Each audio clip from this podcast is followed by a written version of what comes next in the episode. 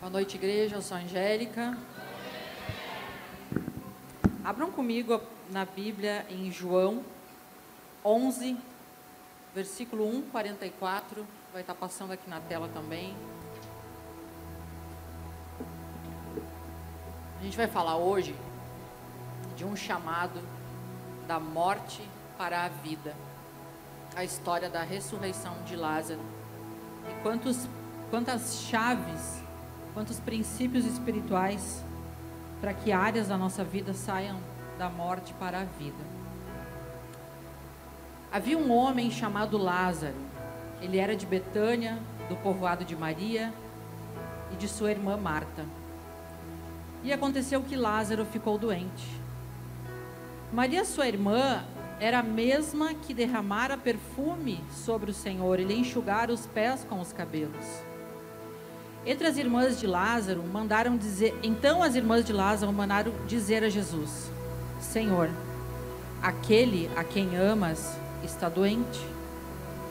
Ao ouvir isso, Jesus disse: Essa doença não acabará em morte.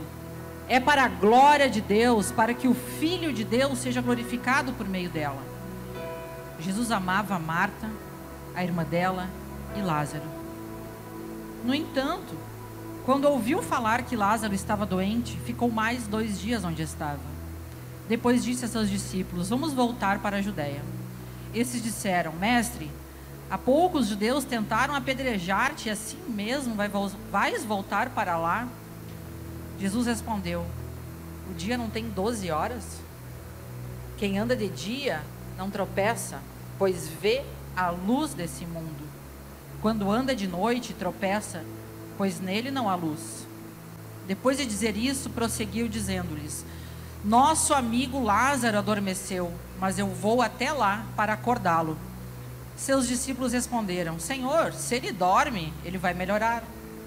Mas Jesus tinha falado da sua morte, mas os seus discípulos pensaram que ele estava simplesmente falando de sono. Então lhes disse claramente: Lázaro morreu. E para o bem de vocês, estou contente por não ter estado lá, para que vocês creiam, mas vamos até ele. Então Tomé, chamado Dízimo, Dídimo, disse aos outros discípulos: Vamos também para morrermos com ele. Ao chegar, Jesus verificou que Lázaro já estava no sepulcro havia quatro dias.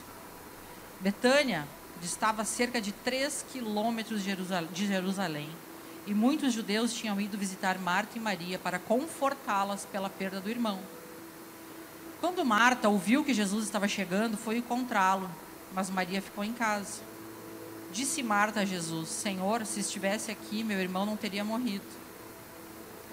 Mas sei que mesmo agora Deus te dará tudo o que pedires. Disse-lhe Jesus: O seu irmão vai ressuscitar. Marta respondeu: eu sei que ele vai ressuscitar na ressurreição, no último dia. Disse-lhes Jesus: Eu sou a ressurreição e a vida. Aquele que crê em mim, ainda que morra, viverá.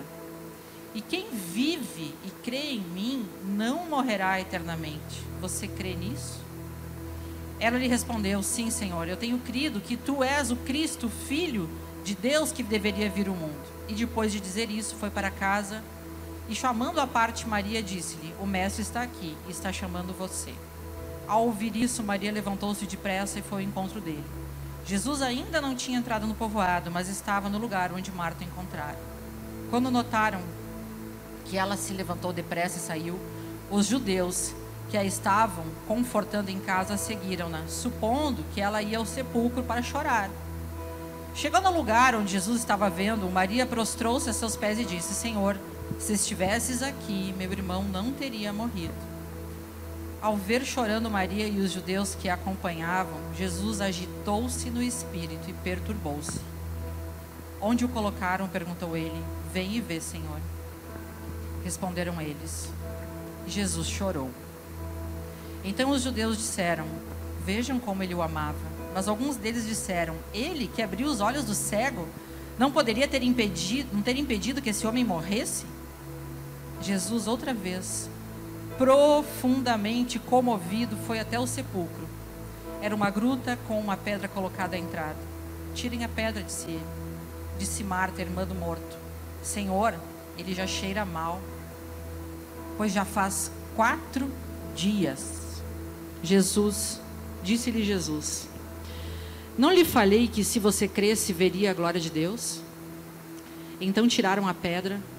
Jesus olhou para cima e disse: Pai, eu te agradeço porque me ouviste. Eu sabia que sempre me ouves, mas disse isso por causa do povo que está aqui, para que creia que tu me enviaste. Depois disso, Jesus bradeu, bradou em alta voz: Lázaro, venha para fora. O morto saiu, com as mãos e os pés envolvidos em faixas de linho, e o rosto envolto num pano. Disse-lhes Jesus: Tirem as faixas dele e deixem-no ir. Uau, gente. Aqui é uma história real, não é uma parábola. A história de um milagre, de mais um milagre. E de cara a gente percebe aqui que até os mortos obedecem Jesus. Mas ainda existem pessoas que em vida relutam a obedecer.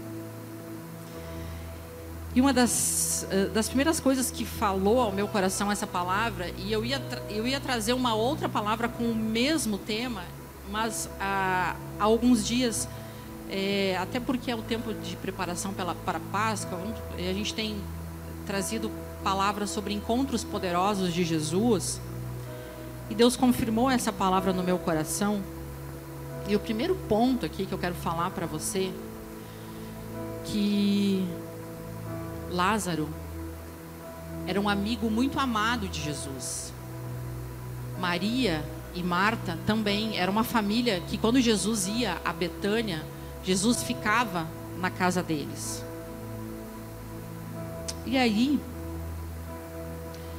a gente percebe que mesmo a gente conhecendo Jesus, mesmo a gente sendo amigo de Jesus, a gente não está alheio à possibilidade da gente ter problemas, da gente ficar doente.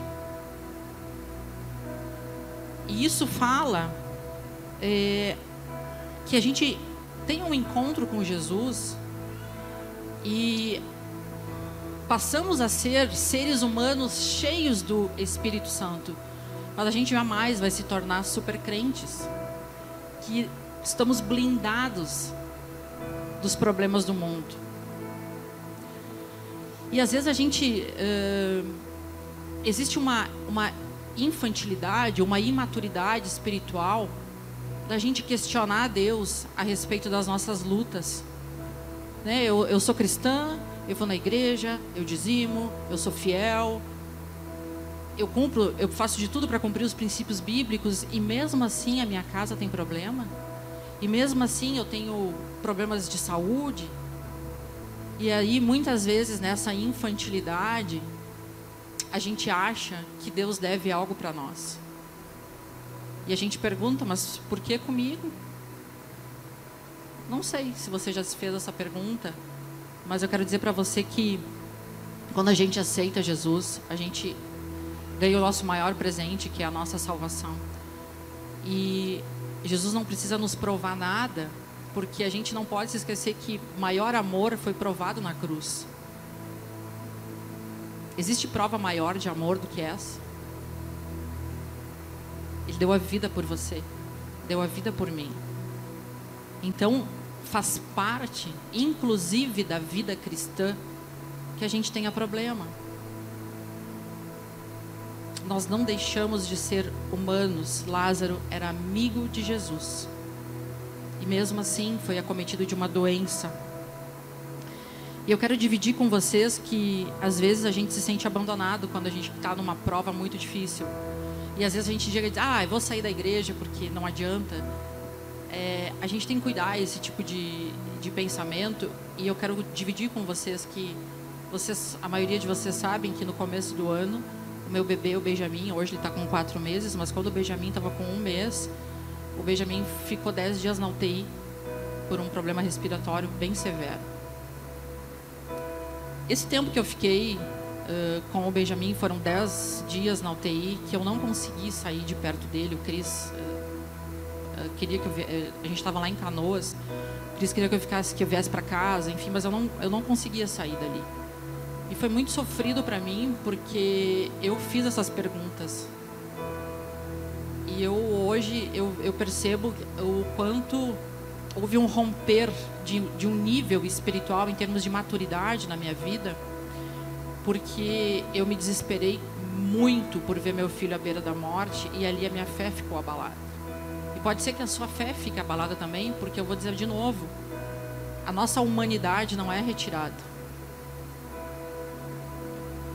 E eu tive muito medo de perder o meu filho, só que Deus é tão maravilhoso que Deus me levou para um hospital cristão, onde eu tinha um suporte espiritual de um pastor, onde eu tinha recursos de, de, de tinha uma capela onde eu ia orar de madrugada, tinha louvor. E o que, que eu posso dizer para vocês? Não é que a incredulidade não vá nos pegar em algum momento, mas a gente tem que tomar uma decisão de lutar para resgatar a nossa fé.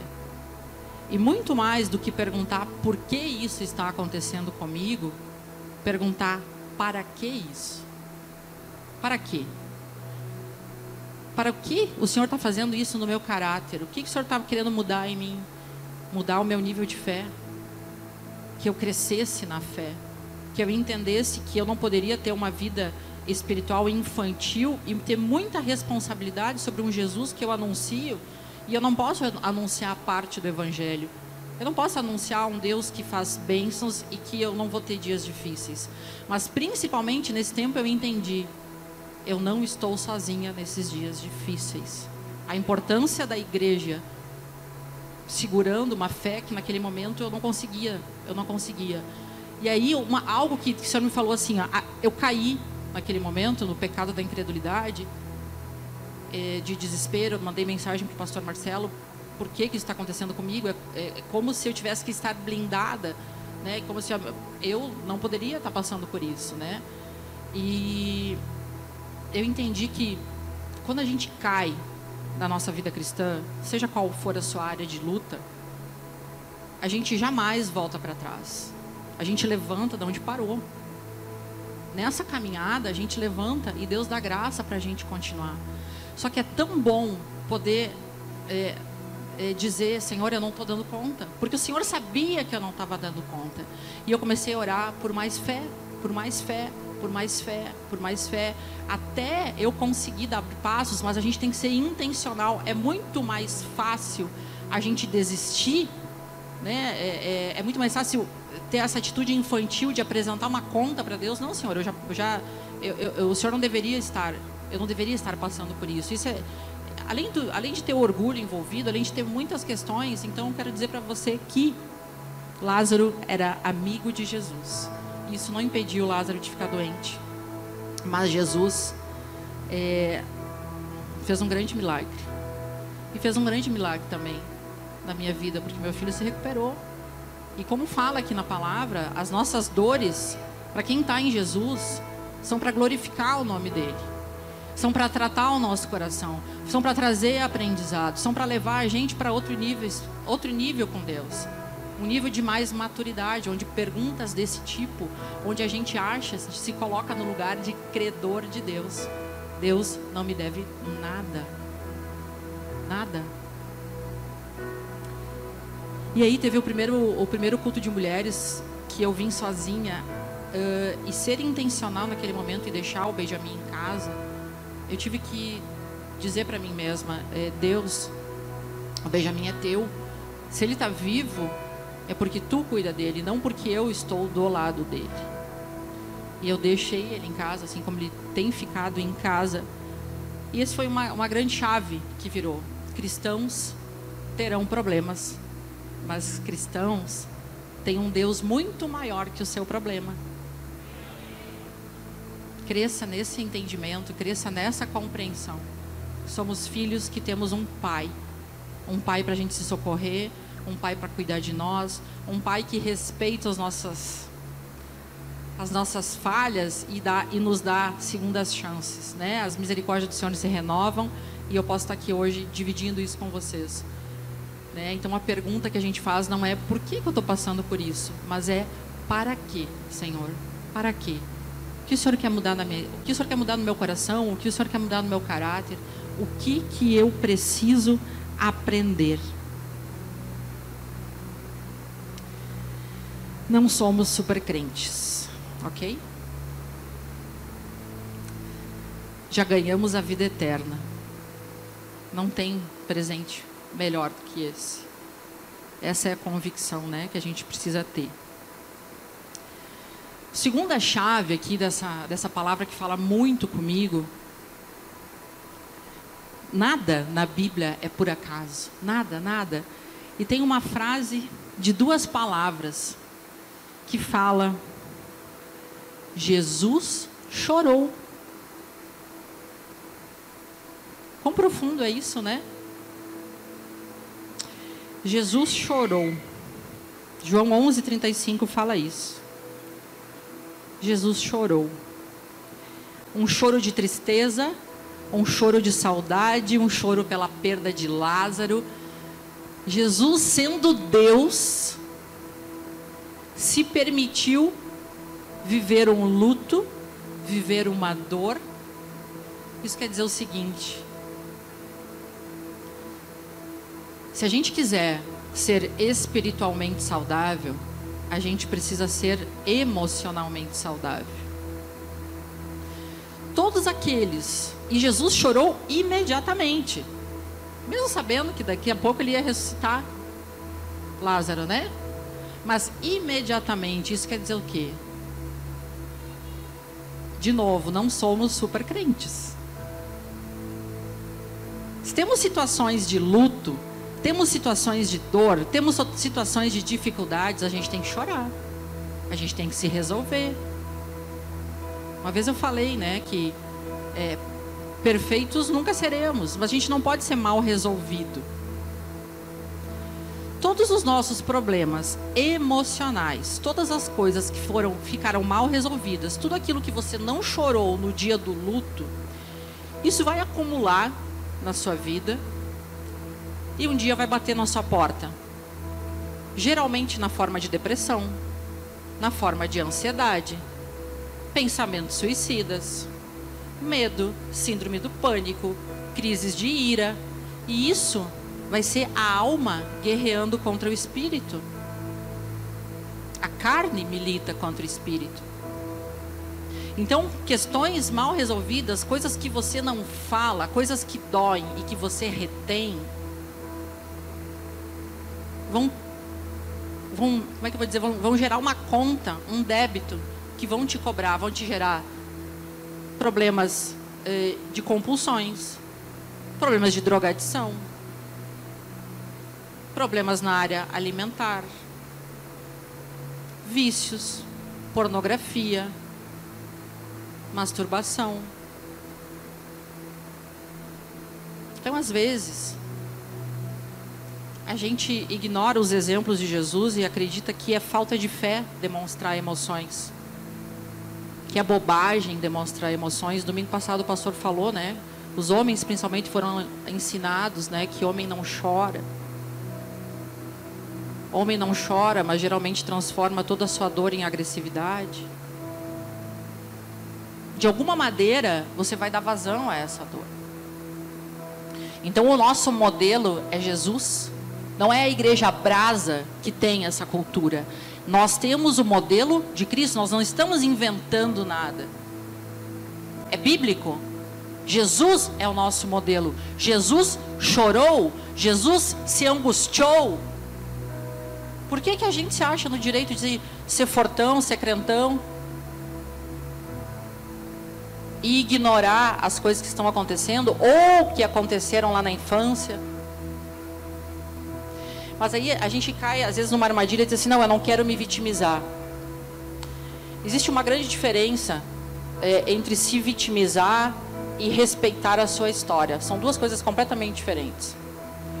A vitimização é usar o seu passado para justificar os erros e as coisas que não, você não quer mudar.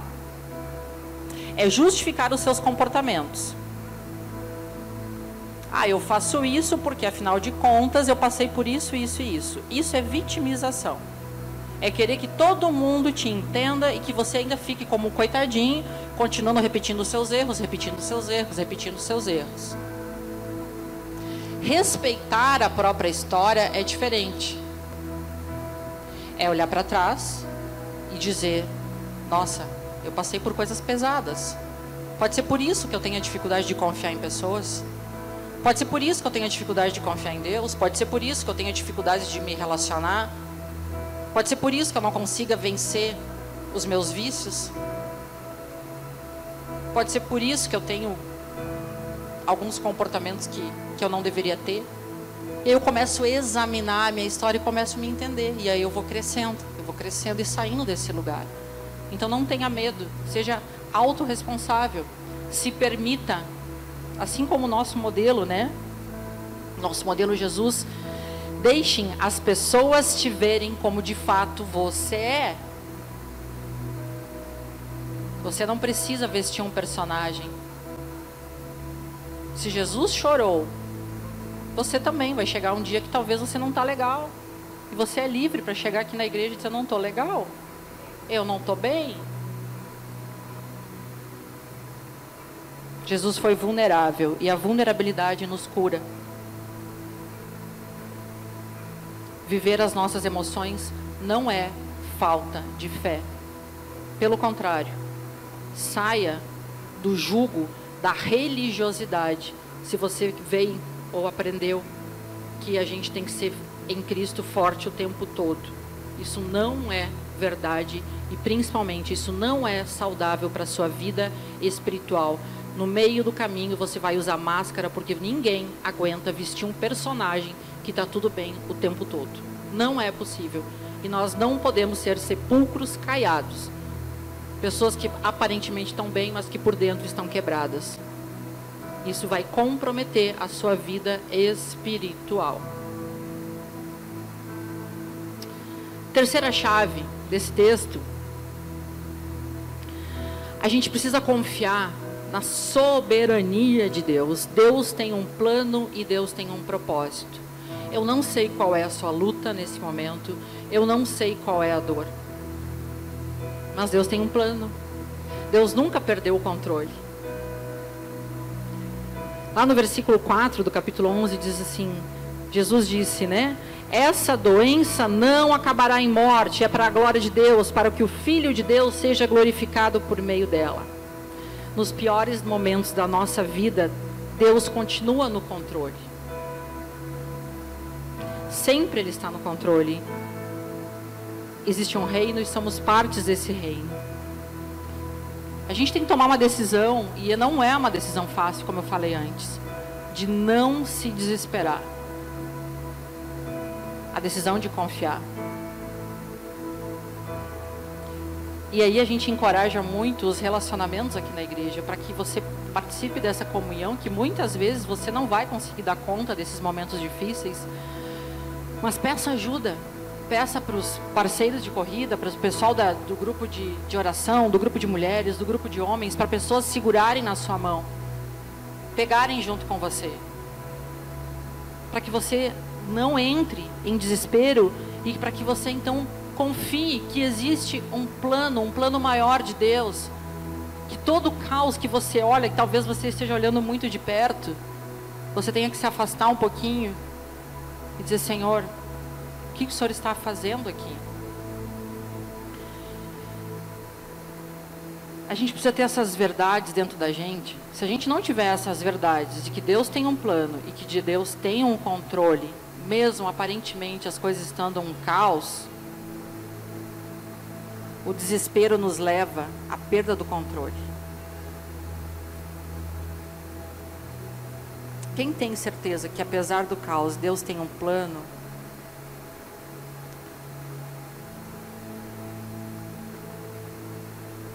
Eu não queria falar essa frase, mas eu escrevi isso. Não comete suicídio e não pense em suicídio.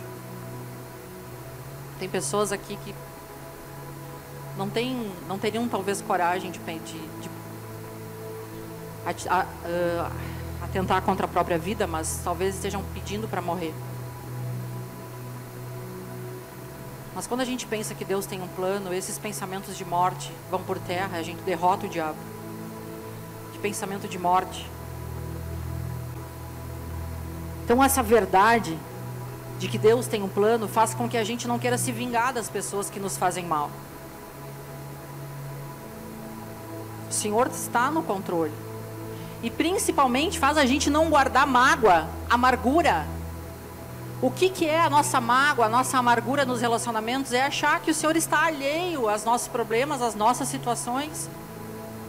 E aí a gente faz o quê? Guarda ressentimento. Porque a gente não confia que o Senhor está no controle, que Ele está vendo tudo, que Ele sabe tudo. A gente não consegue entregar a nossa dor para Ele. A gente fica lá ruminando. O que, que é ressentimento? É ressentir. Sentir duas vezes. E a gente ressente, ressente. Sente, sente duas, sente três, sente quatro. E o ressentimento faz o quê? Acabar casamento, acabar relacionamentos. Pais e filhos. Então, quando a gente escolhe por uma vida em, Deus, a gente tem que estar sempre alimentando a nossa fé. A nossa fé, o Senhor está no controle. O Senhor está no controle. Diz para o seu irmão: o Senhor está no controle. O Senhor está no controle. Eu escolho não me ressentir. Eu escolho não guardar mágoas. Eu escolho não me vingar. Eu escolho não me desesperar. O Senhor está no controle.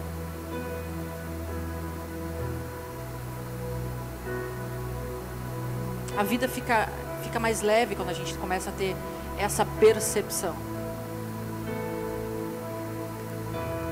E mais uma chave desse texto. Talvez o principal.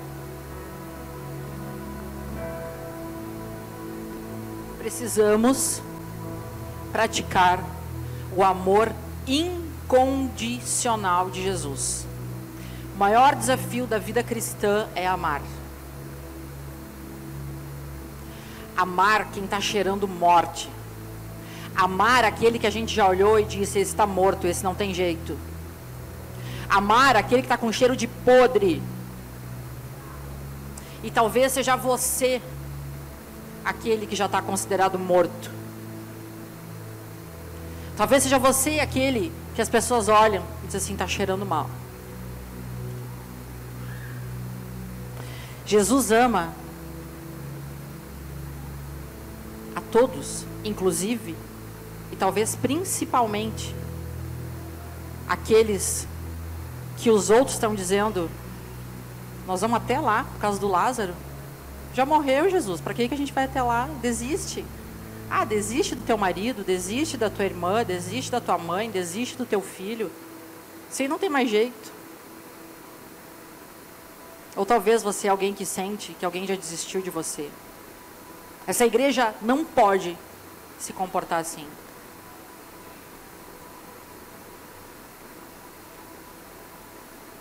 Jesus ama todos, ama os casos perdidos. Jesus amava a Marta, que era uma pessoa difícil de lidar. Quantas Martas tem na nossa vida, que são as pessoas difíceis de lidar. Como é legal ficar do lado da Maria. Todo mundo quer ficar perto da Maria. A Marta. Ai, Senhor, dá graça para ficar perto da Marta e amar a Marta. Ninguém quer ficar perto do Lázaro. O Lázaro está cheirando mal. Mas Jesus está.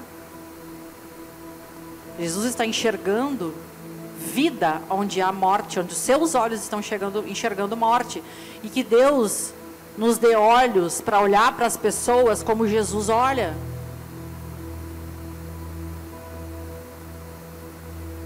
Isso é uma cultura de honra. O que é cultura de honra? é a pessoa falhar, a pessoa errar com você e você olhar para ela com a misericórdia e o amor de Jesus Cristo. E esse convite ao amor é o que deve. A gente deve entender que Jesus nos capacita para isso.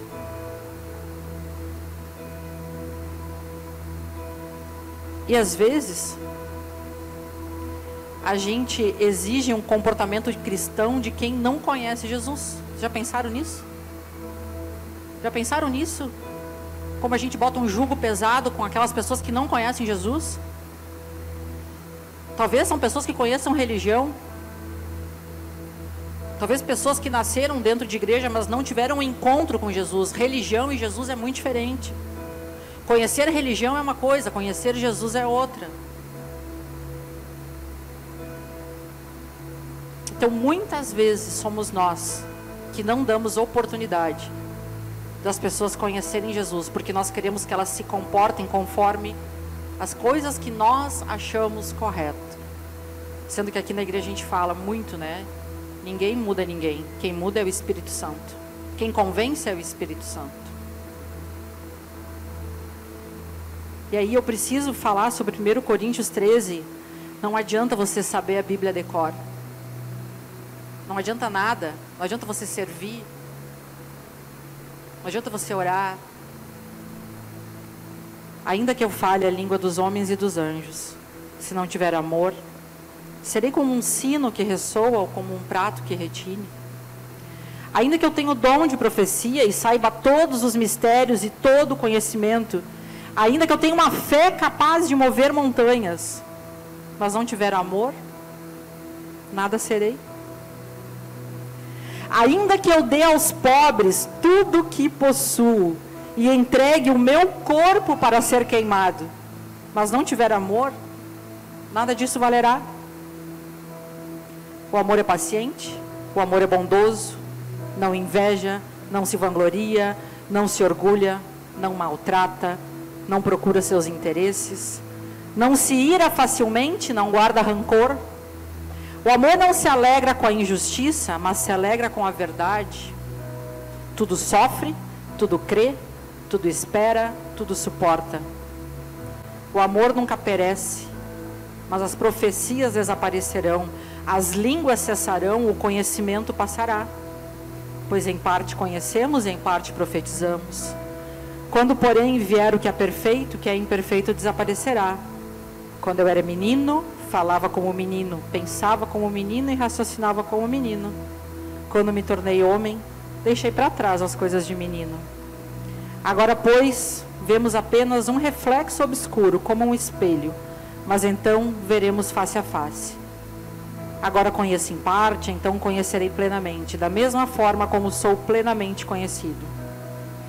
Assim, permaneçam agora esses três: a fé, a esperança e o amor o maior deles, porém, é o amor. Nosso modelo é Jesus. Amar as pessoas que a sociedade já desistiu de amar. É o nosso dever como igreja acolher, receber, permitir que as pessoas cresçam aqui, se desenvolvam aqui, acolhendo todo tipo de pessoa chamando da morte para a vida. Paciência é uma evidência do amor. O amor é paciente, o amor é bondoso. É essa igreja que a gente precisa ser. E não incrédulos como Tomé, que disse: Vamos voltar, vamos voltar lá para Betânia para morrer? O incrédulo diz: desiste. Larga de mão. É crítico. Por que está fazendo isso? Por que estão fazendo aqui? Jesus não desistiu de ninguém. E nós, como igreja, continuaremos seguindo esse modelo. Ele é o nosso modelo. Eu quero encerrar falando para a igreja que Deus colocou no meu coração de dizer, igreja, sejamos como Betânia. Jesus gostava de ir a Betânia. Lá em Apocalipse, Jesus fala numa das, das cartas à igreja que Jesus fica circulando no meio da igreja quando ele se alegra da igreja. Que essa igreja seja como Betânia, um lugar que Jesus gosta de estar porque encontra amizade, acolhimento, abrigo. Nós precisamos cultivar Betânia nos nossos corações. Uma igreja onde as pessoas tenham vontade de voltar, onde as pessoas se sintam seguras, um lugar de relacionamentos saudáveis, relacionamentos verdadeiros. Que Betânia nasça e floresça um pouco no coração de cada um nessa noite, porque nós somos igreja. Igreja não é um prédio. Cada um de nós que faz a igreja Brasa. Que o Senhor hoje coloque esse coração em nós. Um coração que acredita no milagre e no milagre de hoje, não como Marta e Maria, qual das duas que falou. Não, Senhor, eu sei que ele vai ressuscitar lá na eternidade. Não, Marta, não, Maria. O milagre é para hoje. Ele vai sair da morte hoje. Não é um milagre para a eternidade. O Senhor quer fazer milagres hoje na nossa história. O Senhor quer transformar essa igreja num lugar como Betânia, onde os mortos vêm para cá e ressuscitam onde pessoas desacreditadas encontram vida, onde somos imperfeitos, sim, mas nunca mal resolvidos. Pessoas que encontram no poder da vulnerabilidade a sua cura, a sua restauração, chamados da morte para a vida. Vamos ficar em pé? Obrigada, Jesus, pela tua palavra, Senhor, nessa noite. Obrigada, Pai, por falar aos nossos corações sobre a igreja que o Senhor quer de nós. O Senhor nos ensina a descansar nas tuas promessas nos dias de dificuldade. Nos dá maturidade espiritual para entender que mesmo conhecendo Jesus, sendo amigos de Jesus, teremos dias difíceis. Nos perdoa por um coração que te cobra. Nos perdoa, Jesus, por te cobrar coisas que eu não poderia estar cobrando. Me ensina, Jesus, a descansar mais, aumenta a minha fé. Peça mais fé para o seu pai, peça mais fé. Pergunta por quê? Não, pergunta para quê? Para quê, Senhor? Para quê? Mas o Senhor diz: essa dor não é para a morte essa dor não é para a morte, mas é uma dor para a manifestação da glória de Deus na sua vida. Deus está te chamando hoje da morte para a vida, para receber o teu milagre. Deus está colocando Betânia no seu coração, um coração acolhedor, um coração manso, um coração onde as pessoas têm vontade de se achegar. Deus está te convocando hoje para chorar dores que você não chorou ainda. E pode chorar no colo de Jesus. Deus está te curando para que você viva uma espiritualidade de forma saudável, para que você seja livre de dores.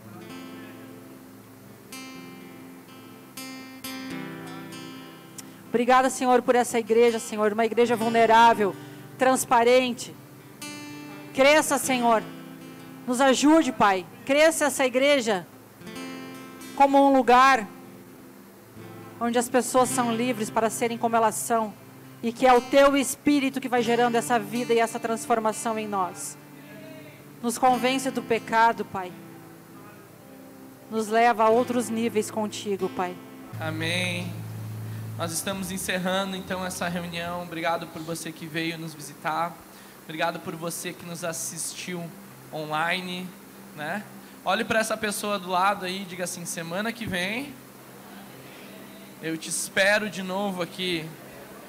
Diz assim: a nós, nós, às 19 horas, temos o um encontro marcado com Jesus. Amém. Senhor te abençoe. Boa semana a todos.